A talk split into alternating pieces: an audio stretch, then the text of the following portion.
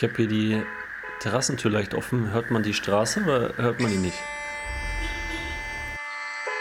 Great play from Clemens Wickler to keep the ball up. about Clemens Vickler again making spectacular plays.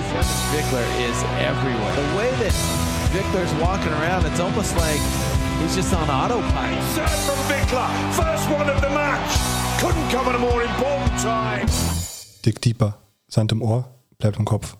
Hallo und herzlich willkommen zur Folge 6 eures Lieblingspodcasts Dick Deeper. Mein Name ist Timo Koch und nicht gegenüber, sondern am Notebook gegenüber im Bildschirm sitzt Sebastian Mettig. Basti, was ist da heute los?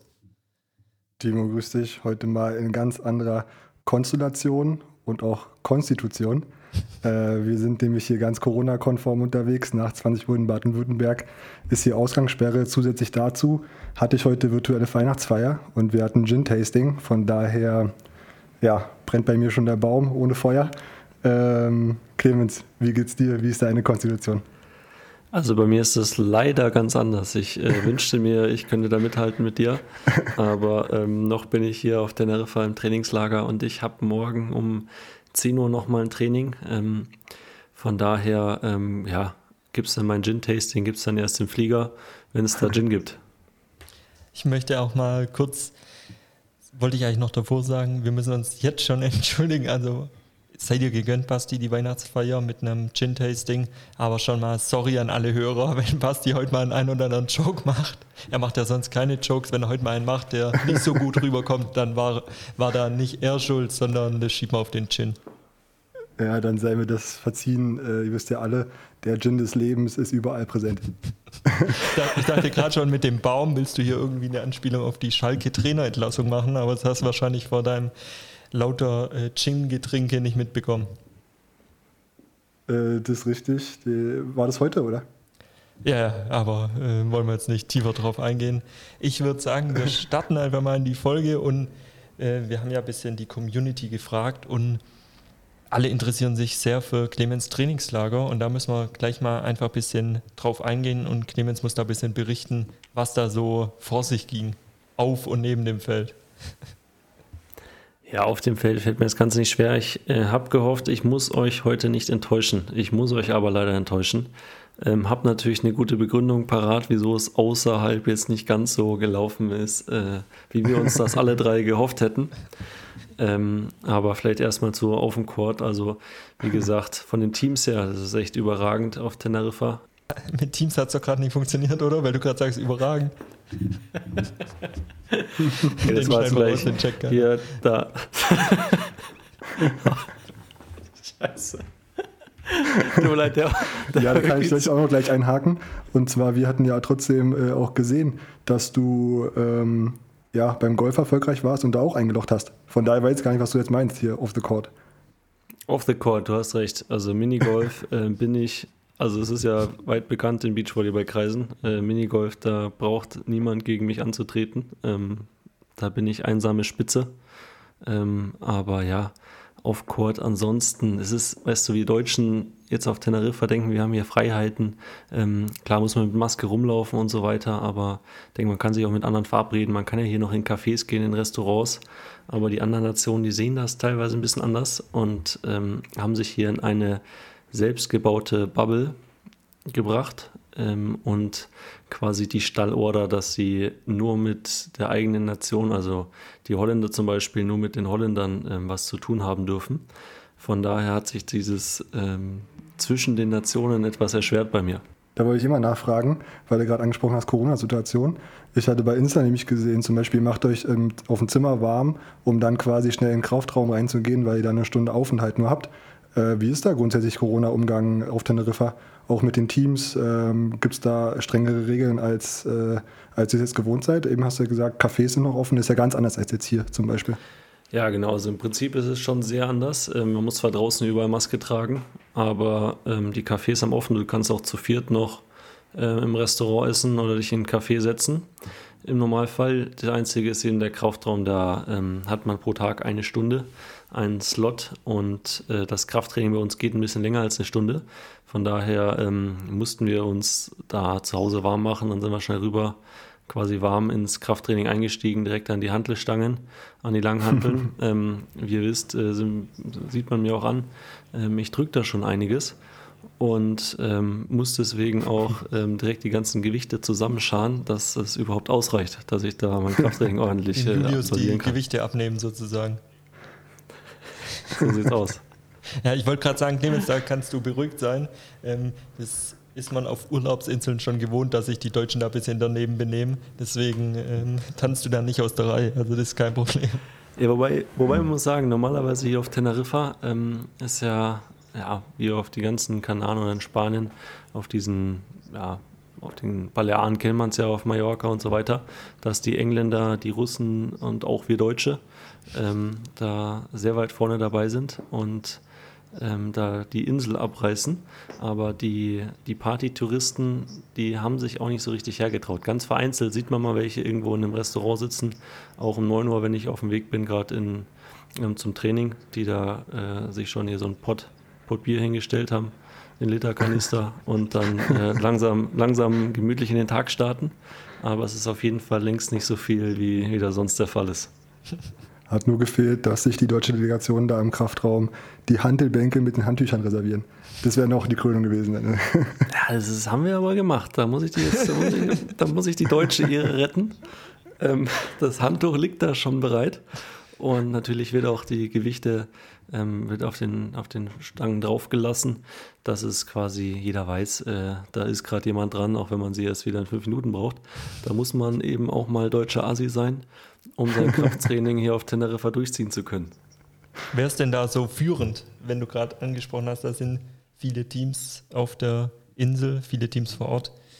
Wer ist denn da führend, was Krafttraining betrifft? Welcher Spieler? Also von den Gewichten her ähm, weiß ich das nicht so richtig. Die habe ich nicht gesehen im Kraftraum. Das ist ja, hier gibt es ja auch drei, drei, vier Krafträume. Bei uns im Kraftraum waren nur Rossi Karambula, habe ich hier gesehen. Ähm, was aber so von, den, von der Trainings- Herangehensweise schon mal sehr unterschiedlich ist, glaube ich, dass wir Deutschen und ich glaube, die Holländer machen das schon auch so, ähm, extrem viel Wert auch auf Krafttraining, auch Stabi-Training und so andere Geschichten ähm, legen.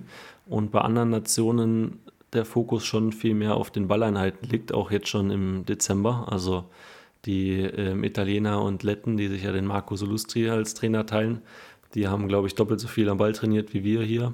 Und dementsprechend ist dann auch weniger Zeit für für Krafteinheiten äh, da. Ähm, von daher ist da schon die Trainingsphilosophie ist schon eine, eine andere teilweise. Ja, ganz gut, dass du es ansprichst, hier gerade Carambula Rossi. Da haben wir auch die ein oder andere Frage aus der Community bekommen. Ähm, Basti, möchtest da mal die ein oder andere Frage an Clemens weitergeben? Ja, klar, ich greife da direkt mal gerne die erste auf. Und zwar haben viele uns gefragt, wie ist denn so deine Meinung oder auch deine eigene Erfahrung jetzt äh, bei, bei der Spielweise gegen Karambula Rossi?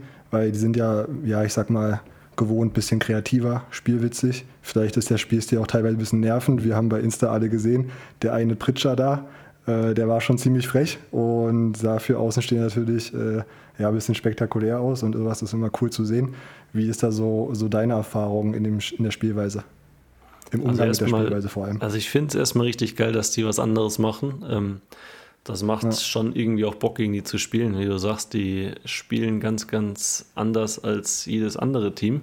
Ähm, witzig ist, hier gibt es noch junge Schweden, die sind dagegen ist Karambula Rossi so ein Team, das Standardbälle spielt.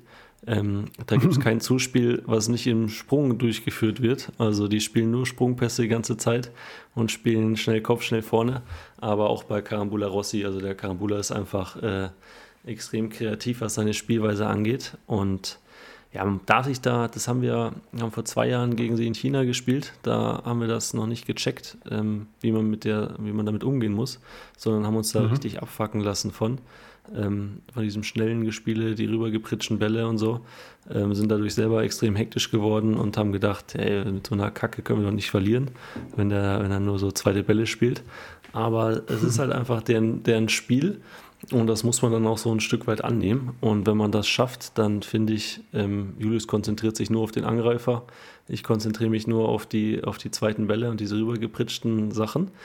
Und dann geht das echt ganz gut. Und dann finde ich das eher, eher lustig, auch mal sowas drin zu haben. Er hat auch gegen uns wieder in dem, wir haben Trainingsspiel gemacht, ähm, wieder zwei, dreimal einfach aus der Rallye äh, einen Skyball rausgepackt. Also wenn der nur noch äh, rübergebaggert werden könnte, dann baggert den halt nicht rüber, sondern schießt das Ding in den Himmel.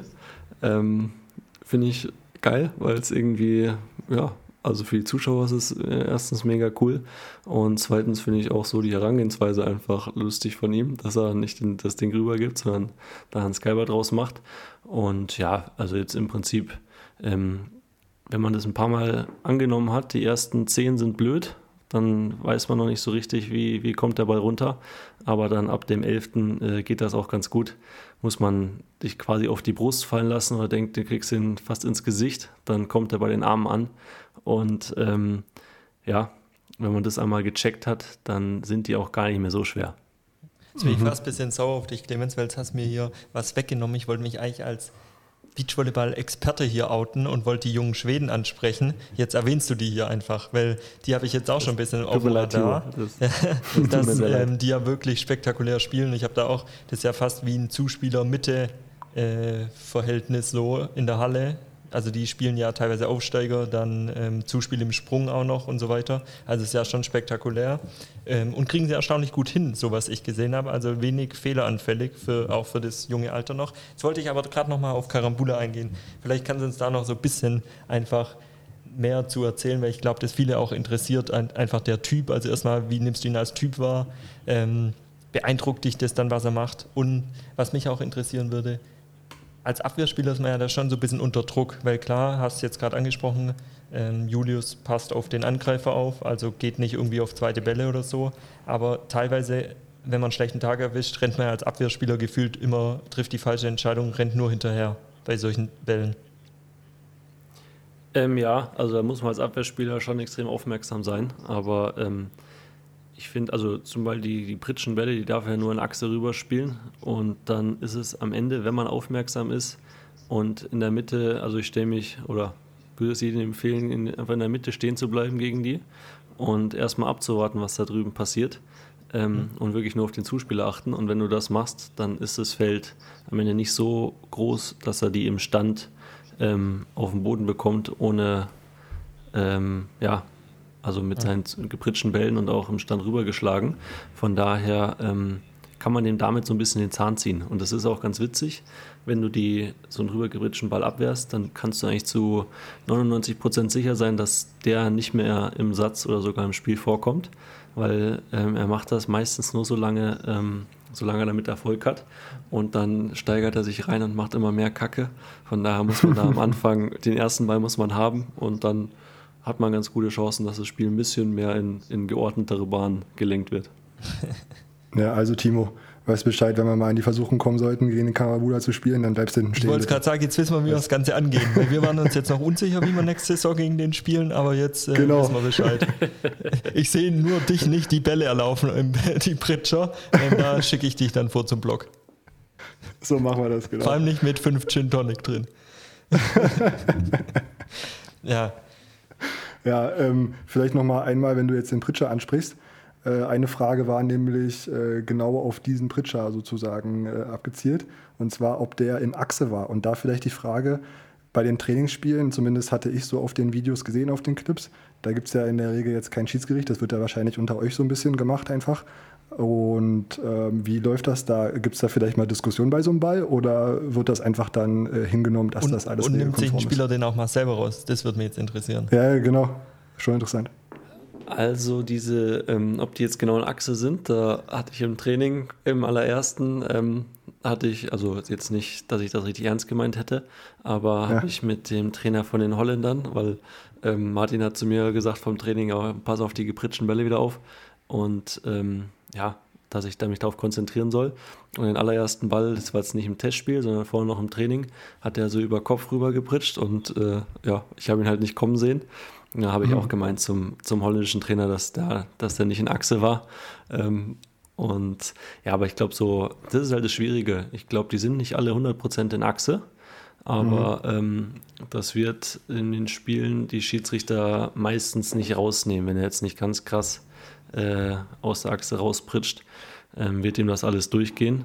Ähm, da beruht auch, glaube ich, so ein bisschen das Spiel drauf, weil so zu 100% in Achse pritschen, vor allem rückwärts, ist ja auch nicht dann immer, immer so leicht. Und wenn er das ein bisschen aus der Achse rausmacht, ist es auch für die Abwehrspieler ein bisschen leichter, äh, ein bisschen schwerer. Ähm, mhm. Von daher zu dem Punkt, den nimmt er sich selber nicht raus. Glaube ich, wird er auch nie machen, weil es im Spiel einfach auch nicht der Fall ist.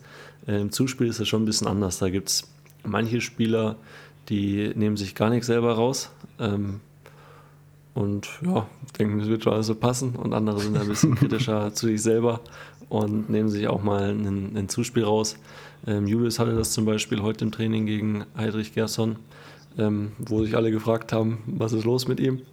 Ähm, wieso spielen wir nicht weiter? Weil hat sich irgend so ein Zuspiel, das sich überhaupt nicht gedreht hat, das hat er sich schlecht angefühlt für ihn, aber kam blitzblank raus, äh, hat er sich selber rausgenommen. Also Julius ist da eher einer, der ähm, ja, mal einen rausnimmt. Auch die Holländer, die sind da immer extrem fair und mhm. haben schon mehr, wir haben gegen die ja immer häufig äh, sehr knapp gespielt in unseren Spielen bisher, auch Trainingsspielen. Welche und Holländer jetzt oder 50 sprichst du alle an? Ähm, Brauer Mösen vor allem. Ja. Ähm, und die haben sich in 50 Prozent der Spiele den allerletzten Ball im Zuspiel, zumindest der Robert Mösen, rausgenommen, wodurch wir die Spiele gewonnen Sich haben. Sich selber oder den ähm, Partner? also ich tatsächlich selber. Ähm, ja, aber gut. Bei denen finde ich, ich, auch. ich hätte es besser gefunden, wenn man noch ein bisschen spielen kann, aber. Bei denen finde ich auch extrem geil, wenn die auf der World Tour einen rausgenommen bekommen, juckt die ja gar nicht. Also die würden nie auf die Idee kommen, nicht zu pritschen, auch wenn da schon immer mal wieder ein, der eine oder andere dabei ist, der jetzt nicht so sauber ist, aber gerade der, der Blocker, der Robert Mewson, der ähm, zweifelt da gar nicht an sich. Das finde ich eigentlich ganz geil. Der pritscht dann äh, die nächste Abwehr, die irgendwie 30 Kilometer hoch ist, pritscht er wieder. Also das finde ich ganz geil. Jetzt nochmal kurz äh, zum Thema Karambula. Was mich ja begeistert oder was jeden begeistert, sind diese Skyballs. Und da kann ich mir wirklich nicht erklären, wie bekommt er das hin, die mit so einer Konstanz ins Feld zu, äh, zu bekommen. Hast du ihn da mal gefragt oder spricht man da drüber oder kannst du dir das erklären? Äh, keine Ahnung, die sind ja so hoch, da spielt ja Wind auch eine große Rolle und er wirft sie, die sich ja wirklich auch hoch an. Also wie man die so gut treffen kann, ist mir echt ein Rätsel. Ja, also habe ich ihn dazu noch nie gefragt, aber ähm, ich bin mir sehr sicher, dass das kein oder wahrscheinlich fast kein anderer Spieler mehr auf der World so hinkriegen ähm, wird. Man muss schon sagen, der Karambula ist so vom Balltouch ähm, ja, wahrscheinlich der beste Spieler auf der World Tour. Ähm, muss er aber auch sein, weil er einfach äh, kleiner und vielleicht nicht ganz so in Form ist wie die anderen Spieler. Ähm, von daher braucht er einfach andere Qualitäten und die hat er auf jeden Fall. Sein Ballgefühl ist äh, unbeschreiblich gut und er wird dies mit Sicherheit ähm, schon ein paar Jahre gemacht haben, ähm, wodurch irgendwann eine gewisse Konstanz, wie du sagst, wenn es richtig windig ist, haut er die halt vier Meter nach rechts, dass, er, dass, sie, dass sie am Ende wieder im Feld landen. Und es ist ja nicht so, dass er den nur im Feld unterbringt, sondern der kann die schon relativ gut platzieren, zumindest ob er genau, ihn ja. auf dem rechten oder auf dem linken Spieler ähm, anserviert. Mhm. Und das finde ich schon extrem krass, weil, wie du sagst, die sind extrem hoch, die Dinger. Äh, man muss den Wind mit einberechnen. Und dann, ja, wenn ich zehn davon mache, haben die alle keinen Spin erstmal. Zweitens wüsste ich nicht, ob sie ob ich sie auf linken, auf dem rechten Spieler kriege. Und wahrscheinlich würde ich einen von zehn äh, auch im Feld unterbringen.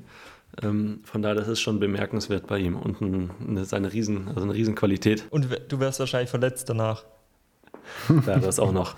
Also ich kriege wahrscheinlich einen Daumen. Das habe ich eh schon mal geschafft, dass ich einen Rettungsball äh, hochschießen wollte und da mein Daumen stecken, drin stecken geblieben ist, dann hatte ich da eine Kapselverletzung. Also das ist äh, nichts für mich. Ja, wir hatten ja die, wir hatten ja unsere Community mal raten lassen, wie das Spiel gegen die beiden ausging. Und eine Antwortmöglichkeit war ja äh, Spielabbruch wegen Verletzungen äh, von dir durch Skywall. Von daher hat Timo das Thema jetzt gerade aufgegriffen. Äh, welche Bälle ich aber noch viel spektakulärer finde vom Karambula, hast du ja gerade schon genannt, ähm, weil die halt nicht aus einer ruhigen Situation sind, wenn er die halt in-game macht. Also das, das finde ich halt, das ist halt richtig geil.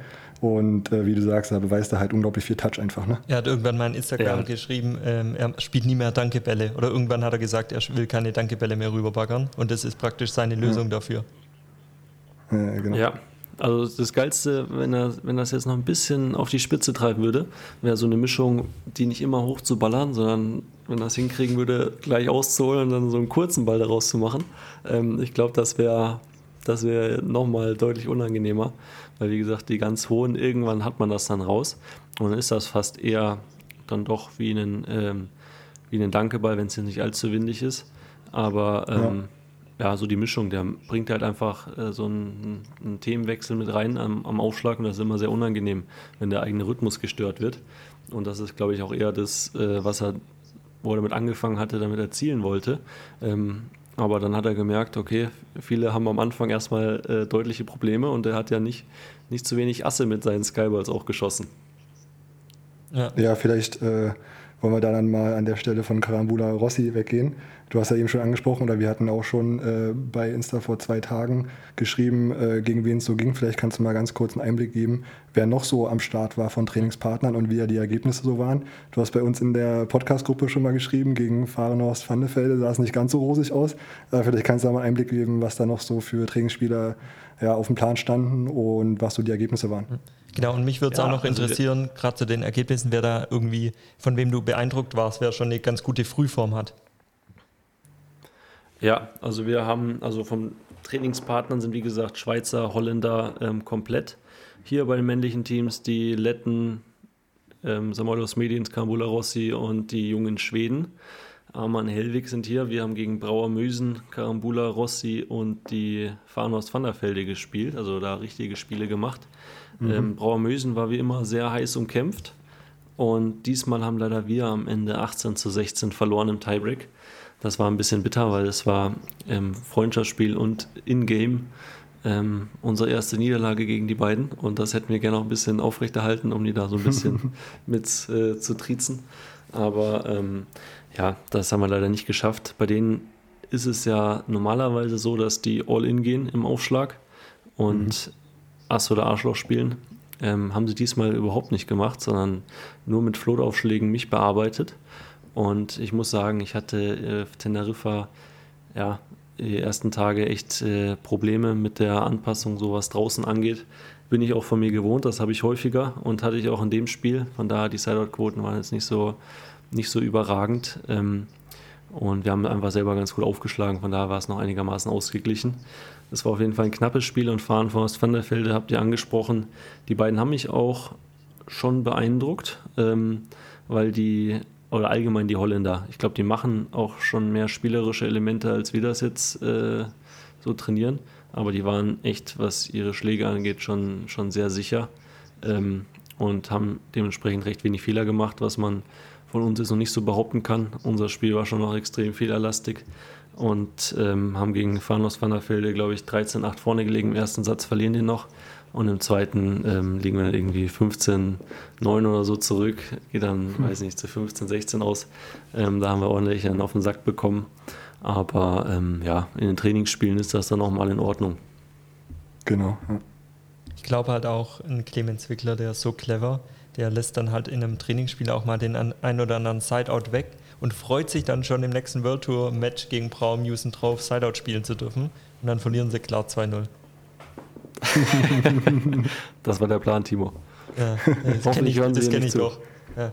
Wenn, ich, wenn ich mit Basti spiele, dann hoffe ich auch irgendwie, dass der erste Aufschlag auf mich kommt, dann bagger ich den weg, dass die ja nicht auf die Idee kommen, auf Basti zu spielen, weil dann hast du von vornherein schon verloren und dann geht es im besten Fall weiter auf mich und dann läuft es.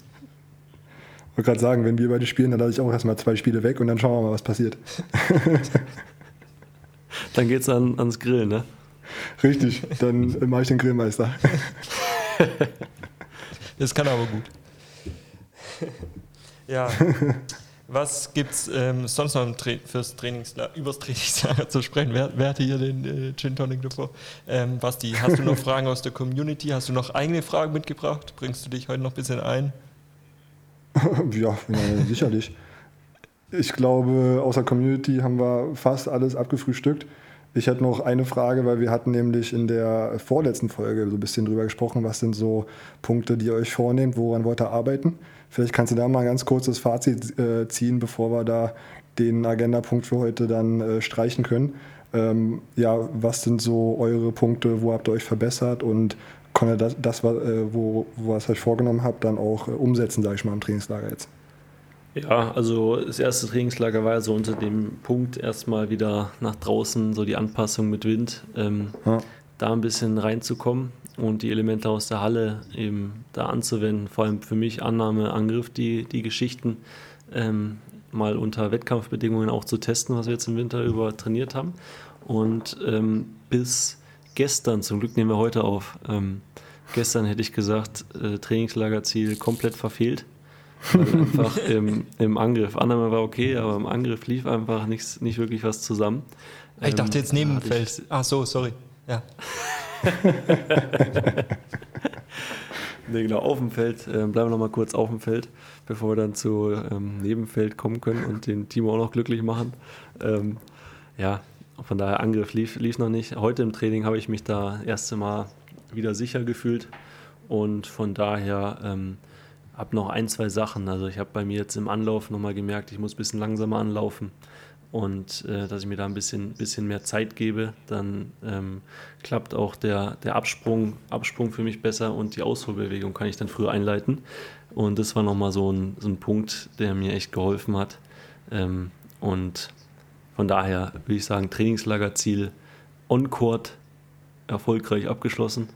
Off-Court, lieber Timo, ähm, ist es eine glatte Nullnummer gewesen, aber ähm, es kann nicht immer super laufen. Ja, Ja, Off-Court mittlerweile jetzt äh, Handicap 13 unter Paar, von daher können wir doch gar nicht meckern. Dann würde ich sagen, lassen wir das mal für heute gut sein, was das Thema Trainingslager betrifft. Wir möchten noch ganz dringend euch daran erinnern, dass wir ein Gewinnspiel haben auf Instagram. Und da gibt es tolle Preise zu gewinnen. Unter anderem mit Unterschriften von Clemens und Julius. Äh, schaut einfach mal rein, macht am besten mit. Und ich würde sagen, wir gehen in unsere beliebte Kategorie Fragen. Ich hätte eine Frage. Danke, Lydia, dass du uns daran erinnerst. Und zwar, Basti, möchtest du einfach mal mit Frage 1 starten? Ich starte gerne mit Frage 1. Timo, du hast es gerade angesprochen. Es ist ja noch unser Gewinnspiel am Start zu Weihnachten. Bis morgen 23.59 Uhr gerne teilnehmen. Apropos Weihnachten.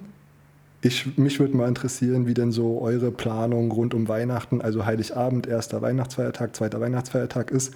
Zum einen Planung ähm, zeitlich, zum anderen würde mich persönlich sehr interessieren, wie ist denn so ähm, die Essensplanung? Weil Weihnachten ist ja, äh, ja ein Fest der Völlerei, sage ich mal, bei den meisten. Von daher würde mich da sehr interessieren, wie so, wie so eure Mahlzeiten da aussehen. Wenn ihr mögt, fange ich gerne an, aber ich würde auch der, dem Timo zum Beispiel einen Vortritt lassen. magst. Mach ruhig du, mach ruhig du. Mache ich mal. Also bei uns am 24. Äh, ist ja oftmals, dass da viele ein bisschen bürgerlicher essen. Bei uns ist eher äh, ganz oder gar nicht. Also äh, die, die, die Weihnachtsgans wird ja direkt am 24. schon verspeist. Mittlerweile nicht mehr eine ganze Gans, sondern meine Mama ist so ein bisschen dazu übergegangen, quasi mehrere Brüste und Keulen zu kaufen, auch in meinem Interesse. Dann am ersten Weihnachtsfeiertag äh, war sonst immer mit der ganzen Familie. Meine Mama hat äh, vier Schwestern und etliche Nachkommen. Da war immer ganz volles Haus gewesen. Das fällt dieses Jahr leider aus. Ähm, da kommen dann meine Großeltern zum Essen. Und das wird ein ganz trauter Kreis werden von, ja, ich sag mal, fünf Leuten Corona-konform. Und am zweiten Weihnachtsfeiertag, da ähm, ja, sehe ich mein Patenkind. Da gibt es ein schönes Weihnachtsfrühstück. Und das war es dann auch schon wieder. Also dieses Jahr ganz anders als sonst, aber ich denke mal, Ich es waren dachte trotzdem ganz. schöne Feiertage. Ja, ja, hast du, hast du richtig gedacht? ganz oder gar nicht. Äh, wie ist wie ist bei dir? Bei, also bei mir jetzt oder bei Clemens? Mach du du das, Timo. ja, bei, ja, bei mir ist es ganz anders. Und zwar am 24. ist es dieses Jahr wahrscheinlich äh, wie immer.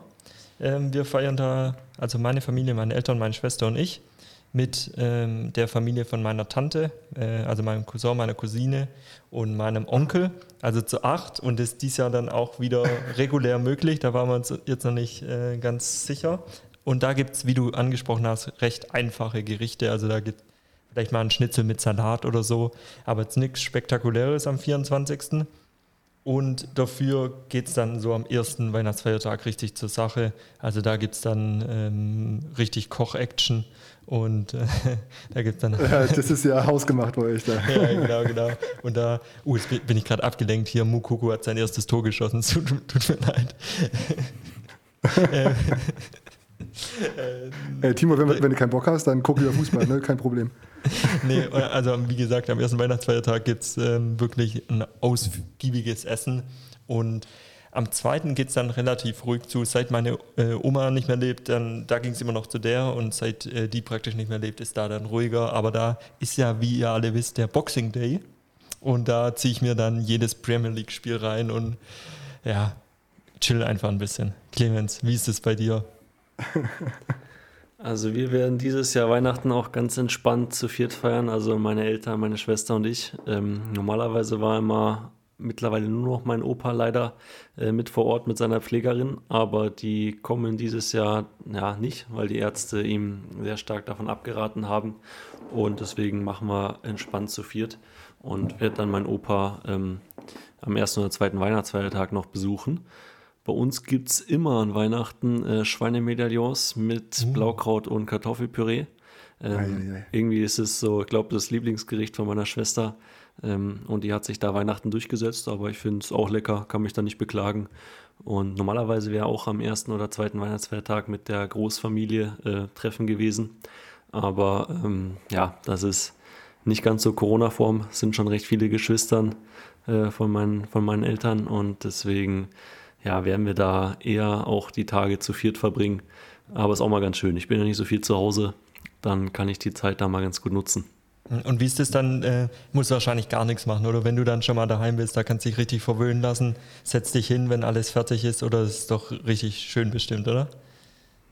Also zu Hause ist es wirklich so. Das ist, meine Mutti ist einfach dann Mutti und ähm, ich glaube, sie möchte auch gar nicht, dass ich ihr da großartig helfe. Ähm, ich frage hin und wieder mal, aber meistens ähm, kriege ich dann auch den Obstteller geschnitten. Ähm, und also es wird wirklich alles, es ist rund, rundum sorglos Paket, ist da gebucht. Und da freue ich mich auf jeden Fall drauf. Die Plätzchen sind alle gebacken. Normalerweise backe ich dann, komme ich am 23. so, dass ich noch mitbacken kann. Dieses Jahr komme ich leider relativ spät und ähm, kann deswegen nicht mehr mitbacken bei den Plätzchen. Ähm, aber der Großteil ist gebacken, wie gesagt. Und ich werde dann mich dieses Jahr eben äh, nur ums Essen kümmern. Aber ist ja auch mal okay. Jetzt hast du quasi, bis du zu Hause bist in Bayern, noch gar keine Plätzchen gegessen. Willst du mir das jetzt tatsächlich ernsthaft äh, verklickern? Das will ich dir, muss ich dir sogar verklickern. Ich habe von meiner ei, Physio habe ich ein paar Plätzchen bekommen. Aber, ähm, aber der Physio aus äh, Paderborn macht doch eh viel bessere Gutzle, oder? Oder Plätzchen. Der Physio. ähm, da weiß ich jetzt gerade nicht genau, was du meinst. ähm, aber ja, wie gesagt, das ist sogar, das Blöde ist, weil wir uns ja vorhin nicht abgesprochen haben wegen den Fragen, ne? Ähm, Basti, das wäre auch so, ich wollte das auch ganz weihnachtlich halten und so ein bisschen in dieselbe Richtung ähm, tendieren. Aber ja. ähm, ich bin ja ein spontaner Bub Deswegen ja. Würde ich da so ein bisschen abschweifen, weil ihr wohnt ja auch alleine. Oder ich weiß gar nicht, Timo, wohnst du eigentlich auch alleine? Ja, ne? Ja, ja, ich wohne alleine. Wohnst alleine. Und da wollte ich jetzt einmal eben fragen, ähm, wie ist das bei euch? Ich freue mich immer wieder, wenn ich nach Hause komme, dann ist da, dieses Haus ist dekoriert, ähm, so ein bisschen weihnachtliche Stimmung. Ähm, seid ihr da die Typen, die auch äh, bei euch zu Hause gucken, dass so ein bisschen Weihnachtsstimmung aufkommt und ein bisschen Deko ähm, da haben? Oder ist es dann doch eher spartanisch, ähm, männlich, ähm, nichts da? Timo, bitte. Ja, also da die Antwort bei Basti wahrscheinlich recht kurz ausfallen wird. Ähm, ich bin schon so eine kleine Dekomaus. Also ich übertreibe jetzt nicht. Also ich habe da, ich hab da kein, äh, keine Beleuchtung. Also es gibt ja die Häuser, die man schon irgendwie auf drei Kilometer Entfernung erkennt, die dann irgendwie blau umrandet sind oder, oder rot leuchten oder so zur Weihnachtszeit. Ähm, bei mir ist es also mit Lichtern so, ähm, bin ich jetzt nicht Dein so. Dein Haus ist nicht so. oder auch mit Weihnachtsdeko ist jetzt nicht so brutal, aber so das ein oder andere äh, Deko-Accessoire stelle ich dann schon mal gern irgendwie auf den Tisch oder so. Aber jetzt, ja, wenn es explizit um Weihnachten geht, dann ähm, ja, ist es eher, wenn ich zu meinen Eltern komme, dann weihnachtlicher als bei mir zu Hause. Ja, muss ich schon eingestehen. Basti, ja, also du, alter, du alter Deko. Deko du alter Grinch. du alter Deko-Fetischist.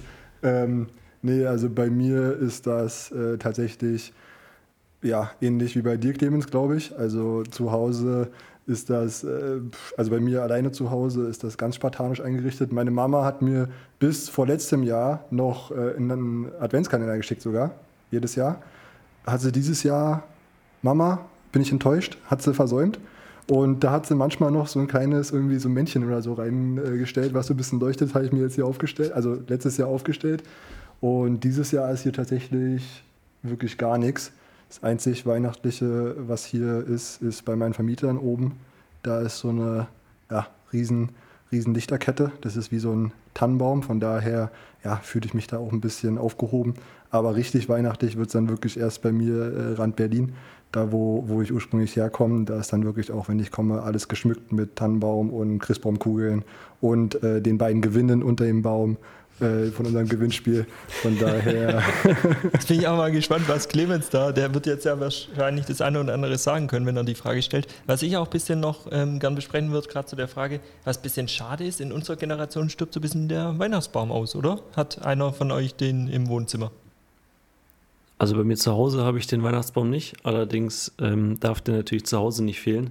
Und ich weiß auch nicht, ob ich mir den jetzt, der gehört für mich halt zum 24. dazu ob ich mir den dann davor, ob ich den da unbedingt brauche. Ähm, aber wir haben eine recht hohe Galerie, also unser Wohnzimmer geht es recht weit nach oben. Ähm, von daher passen da, passt da ein sehr großer Weihnachtsbaum rein und der reicht dann. Ähm, der, der wiegelt die ganzen anderen Tage, wo ich keinen hatte, auf. Aber zur Deko-Sache noch einmal. Basti, normalerweise bin ich derjenige, der alles dekoriert ähm, im Vorhof bei uns ähm, im, im Harzloh. Aber ähm, dieses Jahr ist mir da anscheinend jemand zuvor gekommen und hat draußen die ganze Deko übernommen. Deswegen konnte ich diesmal mich gar nicht ausleben und habe mich so einfach an der Weihnachtsdekoration, die draußen war, ähm, erfreut und hoffe, dass er das nächstes Jahr wieder macht. Ähm, und ansonsten werde ich ihn fragen, ob er es machen kann. Bei meinen Eltern ist im Nachbargarten so ein 30 Meter hohe, 30, 40 Meter hohe Tanne. Oder ist keine Tanne, ist glaube ich so ein Mammutbaum, aber sieht aus, für mich ist halt eine Tanne. Und 40 Meter hoch. Bitte? 40 Meter hoch. Ja, ja, extrem hoch. Und der ist dieses Jahr zum ersten Mal, ist, ist, wirklich so hoch, und ist dieses Jahr zum ersten Mal ähm, eine Lichterkette drum. Und zwar ganz oben. Und dann hat sich, äh, haben sich meine Eltern gefragt, wie das da hinkam. Weil auch oben noch, äh, sie hatten schon die leichte Vermutung, dass da, weil da so ein, äh, sind Jüngere eingezogen, dass die das mit einer Drohne hochgemacht haben. Aber da der auch noch so einen Stern hat oben auf der Spitze, dachten sie, das ist mit einer Drohne nicht möglich. Aber jetzt wurde der echt mit einer ähm, Drohne geschmückt. Da hat mir mein Vater berichtet, ähm, der höchste Weihnachtsbaum in New York ist irgendwie nur 25 Meter oder so. Und hier in es Oberessling, Gartenstadt, ist er 30, 40 Meter. Ja. Spektakulär. Vielleicht zum, zum Thema Weihnachtsbaum, da gibt es ja auch verschiedene Ansichten, wann so ein Weihnachtsbaum aufgestellt werden muss und wie lange der steht. Äh, ich kenne zum Beispiel jetzt äh, hier welche, aus der Umgebung in Baden-Württemberg, die stellen den zum ersten Advent auf und dann bis kurz nach Weihnachten. Mhm. Bei meinen Eltern zum Beispiel ist es, dass der erst kurz vor Heiligabend aufgestellt wird. Ich weiß nicht, wie es bei euch in der Heimat, bei Heimathäuser? Ja, das kenne ich auch so. Also bei mir okay. wird der auch okay. am 23. oder 22. geholt, ähm, aus dem, vom Förster. Wir wohnen ja direkt am Wald. Ähm, von daher quasi fast selbst geschlagen, der Baum. Ähm, wird dann da frisch, frisch reingestellt und steht dann nach Weihnachten noch so ein, zwei Wochen rum bis er dann wieder entsorgt wird. Hm. Bei mir ist es eigentlich ähnlich. Und ich würde dann auch gleich zu Frage 2 äh, weitergehen. Nee, Frage 2 war ja gerade schon. Sorry, Clemens. Frage 3, ähm, so. die wir vielleicht ein bisschen, ja, weiß nicht, ob wir da auch so lange für brauchen. Bin ich mal gespannt. Und zwar würde mich interessieren, ihr seid ja alle irgendwann mal eingeschult werden, eingeschult worden, äh, gehe ich von aus. Und mich würde da interessieren, was euer erster Du nicht, wie es aussieht. heute, heute können wir meinen, ich wurde nie eingeschult. Das muss ich mir auch äh, anhören. Ja. Ähm, und zwar würde mich da interessieren, was euer Schulranzen war bei der Einschulung. Also was war euer erster Schulranzen?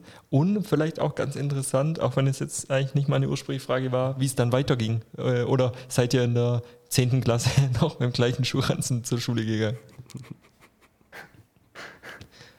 Also ich kann einfach mal anfangen.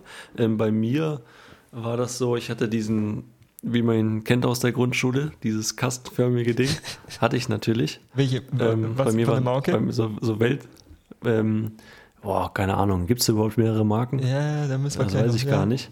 Das ist Aber entscheidend. auf jeden Fall bei mir waren so, waren so Weltraumsachen drauf, also so äh, Planeten, Kometen, irgendwie sowas. Mhm. Aber das Beste war eigentlich meine Schultüte, mit der ich in die Schule gegangen bin, weil das war eine äh, Biene Maya Schultüte, mit der ich, also ich hatte meine Biene Maya Schultüte und meinen ähm, Weltraumrucksack auf und bin so in die erste Klasse, hatte den tatsächlich auch bis zur vierten Klasse durchgängig.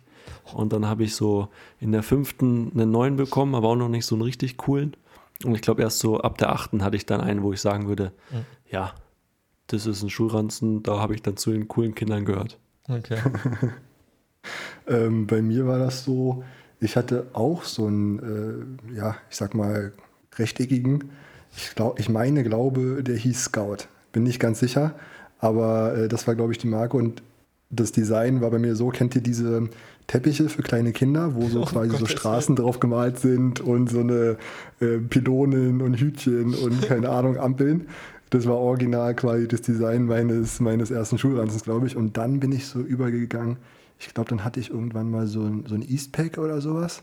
Und irgendwann dann so ähm, Richtung Abitur, ja, Timo, Richtung Abitur, äh, hatte ich dann, glaube ich, so einen äh, Deuter-Rucksack. Äh, irgendwie. Gleich zur Wanderung, Ja, ja. oder? Was, äh, Äh, Habe ich immer mit schön auf Klassenfahrt genommen, das Ding. Nee, Quatsch. Äh, weiß auch nicht. War damals bei uns irgendwie so in. Man hat sich ja auch ein bisschen orientiert irgendwie an den Leuten, die dann bei sich da auch in der da Klasse bin ich waren. jetzt ein bisschen War mein- enttäuscht. Also ich dachte, in Berlin gibt es da was Assigeres als ein Deuter-Rucksack. Also da dachte ich, da ich, kann- ich kenne dich ja so ein bisschen aus dem Vorstadt, Alter. Vorstadt. Ich dachte, da hättest du gar keinen Rucksack und würdest irgendwie sagen, nee, du brauchst hier keine Schulsachen oder so. Ja, ja, das Messer habe ich stecken lassen. äh, nee, das war ja so Vorstadt, von daher war das ganz gemäßigt. Mhm. Erzähl du mal, Timo. Ja, oder? Der Deuter-Rucksack wurde vielleicht auch nicht geklaut einfach. Das äh, hatte vielleicht den Hintergrund. Ja, da sind meine Eltern auch sicher gegangen, indem sie mir das schöne Design verpasst haben von dem Scout, dass der äh, auf jeden Fall nicht angerührt wird. Da kannst du dir sicher gehen. Ja. Also bei mir ist auch so, ich bin froh, dass du es ansprichst, Basti, der klassische Scout-Rucksack. Ähm, Schulranzen sagt man eher auch dieser Kasten. Und zwar komischerweise mit Formel-1-Autos. Ich weiß nicht warum, was mich da geritten hat. Ähm, Formel-1-Autos waren da drauf. Aber Schultüte hatte ich keine Biene Meier, Clemens, da muss ich dich enttäuschen. Ähm, da war ein Fußball drauf. Ja. Und dann ging es aber bei mir weiter mit auch so einem Eastpack. Dann in der fünften noch so irgendwie, meinte meine Mutter so ein bisschen von Rücken drauf achten, so Rücken schon. Aber dann in der siebten oder achten kam der ganz coole mit einem Fach, der dann an der Kniekehle hing und äh, wo man richtig cool war, wenn der ganz weit unten hing. Also ja, wahrscheinlich, äh, den ihr auch kennt, so ein einfach Eastpack-Rucksack. Ja. Ja, gut. Basti. Ja, dann mache ich mal nächste Frage. Und zwar hatte ich mir überlegt, mal drüber zu sprechen, auch äh, im Zuge der aktuellen Situation. Jetzt bin ich gespannt, ob ich hier bei euch beiden äh, vielleicht so einen kleinen Hamsterkäufer äh, identifiziere. Und zwar wollte ich mal fragen, wie viel Rollen Klopapier habt ihr so standardmäßig zu Hause und wann kauft ihr quasi die nächste Packung, bevor dann die auch leer sind? Und wenn es jetzt nicht das Klopapier ist, was wir ja gleich erfahren werden, gibt es andere tägliche des, äh, Dinge des täglichen Bedarfs, die ihr hamstert, jetzt gerade zur aktuellen Zeit, in Nudeln, äh, keine Ahnung, was da alles, äh, Alufolie für eure Hüte, was weiß ich, ja. Also könnt ihr mal gerne äh, ausführen. Ja, also bei mir ähm, ist das so, Klopapier bin ich eher so der Käufer, wenn ich noch drei Rollen habe, zwei Rollen sowas, dann gibt es die neue Packung. Ähm, also da bin ich eher ein bisschen knapp bei Kasse und hatte da auch am Anfang von Corona, wo, die, wo das Klopapier so in Mengen gekauft wurde, hatte ich auch echt Probleme und ähm, musste mir von meiner, meiner Nachbarin Klopapier ähm, holen, weil ich echt kein Klopapier mehr bekommen hatte. Von daher, da bin ich äh, schon weit weg von den Hamsterkäufen. Es gibt aber eine Sache, die ich so ein bisschen hamster, weil bei mir im Re Rewe um die Ecke gibt es das, ich weiß nicht, ob ihr das kennt, von ähm, Ütjes, dieses Studentenfutter. Ähm, und dieses ist da echt immer richtig vergriffen. Und wenn ich mal das Glück habe, dass es da äh, ordentlich Studentenfutter gibt, dann nehme ich mir nicht so eine Packung, dann nehme ich hier so sechs, sieben, acht Packungen mit, dass ich da auf jeden Fall wieder äh, vorrätig bin. Ja, Deswegen ist immer leer. Ja, also bei mir ist so zum Thema Klopapier. Ich war da vor Corona einer, der ganz gern mal zwei, drei Packungen gekauft hat. Weil ich das, ähm, und zwar am besten bei DM dann so ein 20er-Pack doppelt oder so. Und dann äh, habe ich das gefeiert, die einfach so aufeinander zu stapeln. Das war so ist irgendwie beruhigend. Dann hast du da so einen Klopapierturm und der fällt nie ein. Und alle Gäste. Ja, wohin? Ja, auf in der Toilette stapel ich da hinten rum und äh, die, alle Gäste sagen dann, oh, das ist aber krass hier und so. Also da kriegst Bewunderung und irgendwie macht mir Spaß und es ist sehr gut für den Kopf irgendwie, wenn man weiß, man muss, müsste die nächsten drei Monate nicht kaufen gehen oder so. Ja, und ähm, was ich sonst Hamster, Hamster ist jetzt vielleicht das falsche Wort, aber kennt ihr Mandelmus? Das scheint gerade so ein bisschen Trend zu sein in Porridge rein, ähm, unter den Veganern, der ich nicht bin. Und das ist immer äh, sehr schnell vergriffen und da ähm, ist recht teuer, aber da kaufe ich dann auch mal zwei, wenn es dann da ist. Und ähm, um irgendwie dem aus dem Weg zu gehen, da ich mich da mit irgendwelchen Veganern um das letzte Glas prügeln muss im Edeka. Ja. Aber dass euch das nichts sagt hier als äh, Food-Influencer, wundert mich jetzt ein bisschen. Ja, mir sagt das auf jeden Fall, was ist es Standard äh, Mandelmus oder was Besonderes, Alnatura oder was ist ich? Nee, halt so ein Mandelmus. Okay. Ja. okay. Ich- Also mit Klopapier, ich bin äh, ja so ein bisschen bei Clemens. Ich kaufe ein bisschen früher, so äh, fünf, sechs und dann habe ich Du wieder musst eine nicht zur. Nachbarin. Ich gehe nicht zur Nachbarin. Ist es eigentlich, ah, ich dachte schon, du gehst jetzt, ähm, weil der ja auch immer äh, deine Pakete schön äh, entgegennimmt, als Gegenleistung auch noch bei dem auf Klo. Das wäre die Krönung gewesen. Also wenn er schon meine Pakete annehmen darf, dann äh, will ich ja auch irgendwie was davon haben. Also wenn es dann zumindest Wenn wenn Klopapier ich gerade ist. hier bin, dann äh, würde ich noch die Toilette verwenden. Wenn der schon die halbe Packung Milky Way Crispy Rolls wegnascht, dann darfst du auch da auf Klo gehen. Dann. So, so nämlich. Äh, Und das Einzige, was ich Hamster, oder was heißt Hamster, ah, da habe ich immer mehrere, ja, ich sag mal, Dosen ähm, im Kühlschrank und das ist äh, Coke Zero. Mag ich sehr gerne. Äh, trinke ich auch ungefähr eine Dose am Tag, würde ich sagen. Vielleicht auch nicht ganz so gut, aber schmeckt mir ganz, äh, ganz lecker einfach und ist halt, ja, weitestgehend ohne schlechtes Gewissen. Bis auf den Süßstoff, von daher habe ich da mal ein paar Dosen am Start. Aber Hamstern würde ich das jetzt nicht nennen. Das sind einfach mal äh, Einkäufe, die ein bisschen, ja, äh, ausufernder sind, aber jetzt Hamstern ist das falsche Wort, würde ich sagen. Na gut. Da Dann, sind wir noch, sind wir alle noch relativ normal unterwegs. Das Sind wir im Rahmen, ja. Außer Timo mit seinem Klopapier. Das ist Na, ich ja vor ganz Corona, normal. Kommt ich. bei den Frauen so gut an oder so, wenn da, wenn da so Ja. die Klopapierrollen ähm, auf der Toilette gestapelt werden, dann denkt ihr, oh ja, das ist ein solider Mann, dem muss Der es gut gesund, gehen. sich, der kümmert sich, der, dem kann ich durch die nächste Zeit gehen, das ist super. Ja, Der wahrscheinlich. ist vier Ballaststoffe. Aber das Problem ist ja, das habe ich vorhin nicht ganz erklärt. Jetzt durch Corona ist mir das natürlich unangenehm geworden. Da habe ich dann nur noch eine Packung gekauft, weil ich ja dann nicht als dieser dumme Hamsterkäufer abgestempelt werden wollte, der jetzt Angst hat, dass das Klopapier auf, ausgeht. Ich hatte das praktisch schon vor Corona, diesen Tick, diese Sorge, dass Da das sieht man wieder, kann. dieser, der gesellschaftliche Druck, der da auf uns lastet. Genau, und dann habe ich Weißt nur du, musst deine, deine ursprünglichen Einkäufe musst du deswegen jetzt ändern. Ja, genau. Na gut, dann würde ich sagen, gehe ich zu Frage 5, zur letzten Frage heute. Und zwar wollte ich mal von euch wissen, ob ihr so Gesellschaftsspiele mögt und wenn ja, ob ihr da ein absolutes Lieblingsspiel habt. Da überlegen sie. Also, ja, Gesellschaftsspiele, ähm, da bist du bei mir an der richtigen Stelle. Ich bin ein Gesellschaftsspiel-Fanatiker und da freue ich mich jetzt wirklich über Weihnachten mega drauf, ähm, einfach mit meiner Familie Gesellschaftsspiele zu spielen. Hab das Problem, meine Mutti ist da voll auf meiner Seite. Meine Schwester ist bei vielen Sachen dabei und mein Papa ähm, spielt jetzt nicht ganz so gerne. Von daher ähm, spiele ich ja häufig einfach nur gegen meine, gegen meine Mama und habe uns jetzt auch wieder, ähm, ich hoffe, die hören ihn jetzt nicht, weil das sind Weihnachtsgeschenke. Ich sag's einfach aber trotzdem. Oh, Er spielt doch mit dem Feuer. Ich, ich riskiere das einfach mal. Ähm, ja, wahrscheinlich hören sie es, aber es ist jetzt auch nicht so wichtig, ähm, weil es sind Geschenke für uns alle und da freuen wir uns dann auch trotzdem alle drüber. Ich habe Codenames geholt, das hatten wir noch nicht. Ja. Ähm, das finde ich mega geil und ich weiß nicht, ob ihr Doc kennt. Bestes Spiel, ja. Ähm, Sehr gut. ja, das, das habe ich jetzt nochmal geholt für die, für die Weihnachtszeit. Zwei neue Spiele, aber mein absolutes Lieblingsspiel ähm, ist Stratego. Ähm, kann man auch nur zu zweit spielen, aber ja, ja, so ein bisschen diese Strategie, wie stelle ich meine, meine Figürchen auf, ähm, welche Züge mache ich. Also Schach ist da nicht so meins, aber Stratego irgendwie, das Spiel hat mich gecatcht und Da musst du einfach nur sagen, Stratego, wann und wo und ich bin da. Ja, Mama, Papa, Wickler, Vorfreude, schönste Freude. Von daher äh, könnt ihr euch auf Heiligabend freuen. Der Papa kriegt schon ja, Angst. bei mir, Stratego Marker, der Papa, da muss er nicht mitmachen. Richtig. Ja, bei mir ist es ein bisschen anders. Ich habe schon den Timo gerade die ganze Zeit nicken gesehen, als der Clemens hier die Spielnamen gedroppt hat. Äh, die drei Spiele haben mir alle gar nichts gesagt. Ich bin eher anders als bei sportlichen Wettkämpfen, bin ich bei Gesellschaftsspielen, ja, ich sag mal weniger verbissen. Ich spiele dann eher so gerne mit, um des Spielen Willens. Äh, und ich genieße da die Gesellschaft quasi. Aber ich habe jetzt so richtig Gesellschaftsspiele. Also ich spiele gern mal, weiß nicht, ähm, Skat, wenn ihr, wenn ihr könnt oder kennt auf jeden Fall, aber könnt ihr es auch? Okay, nickt keiner. Äh, schade. Hätten wir doch, der Clemens kann, sehr schön. Ähm, ja, ansonsten äh, spiele ich gerne mal so ein Kartenspiel, aber jetzt so richtig strategische Gesellschaftsspiele mit drei Stunden hinsetzen und äh, Plan machen und äh, das ist eher dann, ja, äh, würde ich, würde ich nicht so, nicht so feiern, ehrlich gesagt. Was, äh, was mich Ja, jetzt interessieren wird, bevor ich meine hier nenne, ähm, wenn du so auf Strategiespiele stehst, Clemens, wie stehst du zu Risiko? Risiko auch ein Topspiel. Ähm, ist natürlich zu zweit, macht es dann nicht mehr ganz so viel Spaß.